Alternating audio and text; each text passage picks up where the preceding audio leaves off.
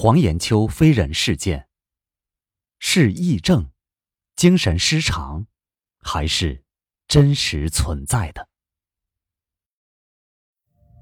河北肥乡农民黄延秋绝对没有想到，三十多年前他被公安部门立案调查，三十多年后又被广大公众调查。他被背着飞行的离奇经历，经媒体报道后引发的热议持续不断。同时，由于不同媒体的调查细节不同，结论各异，公众更添疑惑。网民们的议论、质疑、分析，从来没有间断过。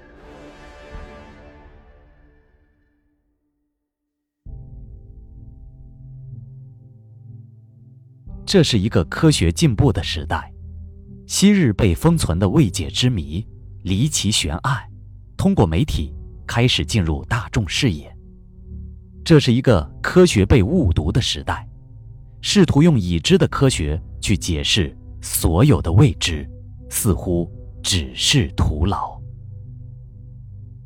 为解答公众疑问，事件当事人黄延秋、事件调查人张静平近日接受记者采访，做出明确回应：事件真实发生过，不认可梦游、幻觉之说。对专家做出的精神偏执说，黄延秋说自己从心里不愿意承认。之所以勉强承认，是因为不想再辩解。一，事件回放。神秘失踪。时间要拉回到三十多年前，一九七七年的七月至十月，在河北省的肥乡县发生了一桩离奇的神秘事件。该县北高乡北高村二十一岁的村民黄延秋，先后三次神秘失踪。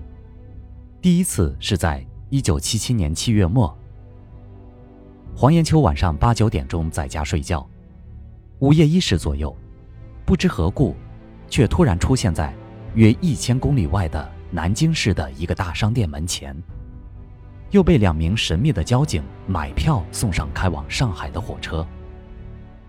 第二次是九月的一个晚上九时许。本来睡在院子里床上的黄延秋，半夜一觉醒来，却出现在约一千两百公里外的上海火车站广场。又是两个穿着军装的神秘人物，先后指点他乘船过江，几次乘车换车，最后送他进入一个有他邻乡亲戚在其中做高级军官的军营中。而第三次，是在当年的十月，仍是在夜晚，黄延秋刚出生产队长家门，就眩晕在地，失去知觉。午夜醒来时，出现在兰州的一家旅馆中，两位自称是山东高登民、高延金的二十几岁的青年人，说他们是黄延秋三次失踪事件的安排者。这一次，高登民、高延金用九天的时间。不借助任何飞行器械，先后背负黄延秋飞到九个城市：兰州、北京、天津、哈尔滨、长春、沈阳、福州、南京、西安、兰州。他们总在白天休息，夜晚飞行，在终点站兰州，将黄延秋以未知的方式送回到了河北肥乡县。北高村的家中，黄延秋三次神秘失踪，及他自述被两位神秘人物背负，以高于当时列车二十至四十倍的速度飞往九个省城及直辖市的事件，轰动当地。当年底，由肥乡县公安局、宣传部、武装部联合写了一个报告，上报邯郸地委。探寻真相。几十年来，黄延秋不停接受着各种调查和研究，我国相关领域的专家和 UFO 爱好者也从来没有停止对这一神秘事件的探问。此事件的较早调查人员是 UFO 研究者季建民，说较早其实也不早，因为那时是飞行事件发生了十年以后了。季建民收集了众多的证人证言，但由于受经济条件所限，没能展开更大范围的实地调查。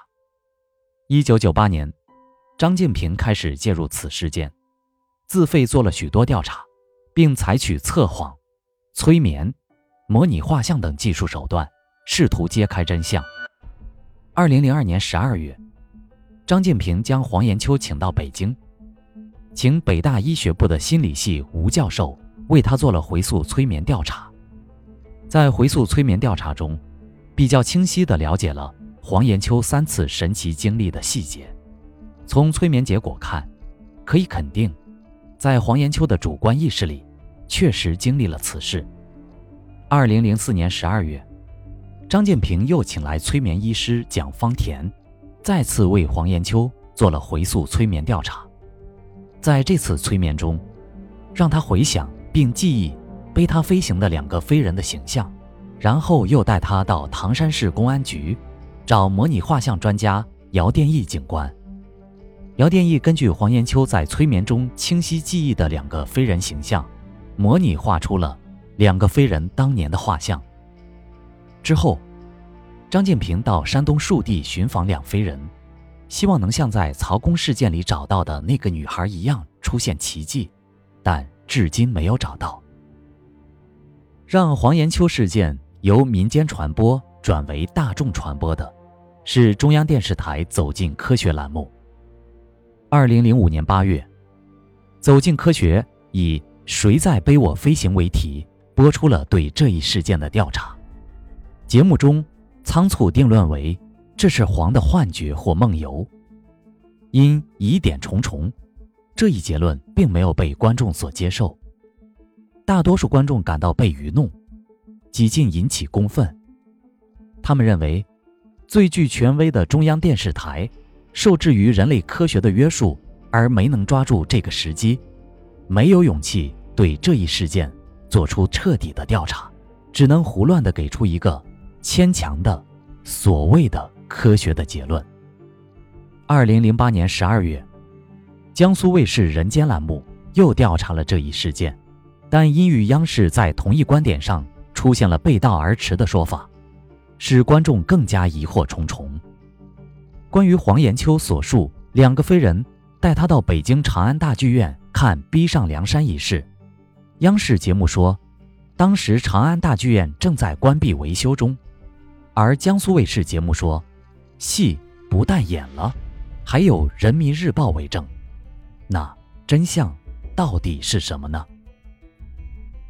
真假之辩，媒体的传播让飞人事件冲出河北，走向了全国，各种看法纷纷登场，而各种观点也激烈的交锋。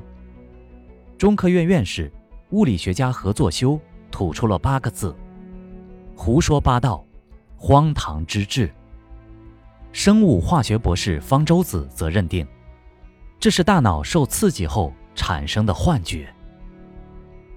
但是公众似乎并不买账，认为很多旁证所证明的事实是无法解释的。比如，如果说黄延秋撒谎，那为什么有那么多的旁证愿意长期为他作证？说他在梦游。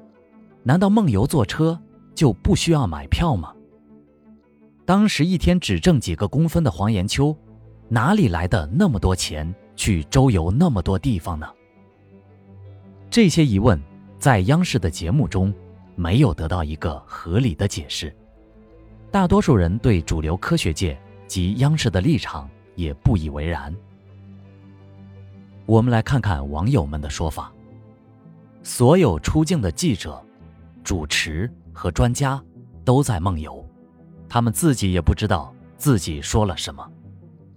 央视解密各种现象用的通用的关键词：疫病、精神失常、幻觉、梦游、为自己炒作等等，一边让我们迷信自己的眼睛，一边告诉我们不要迷信。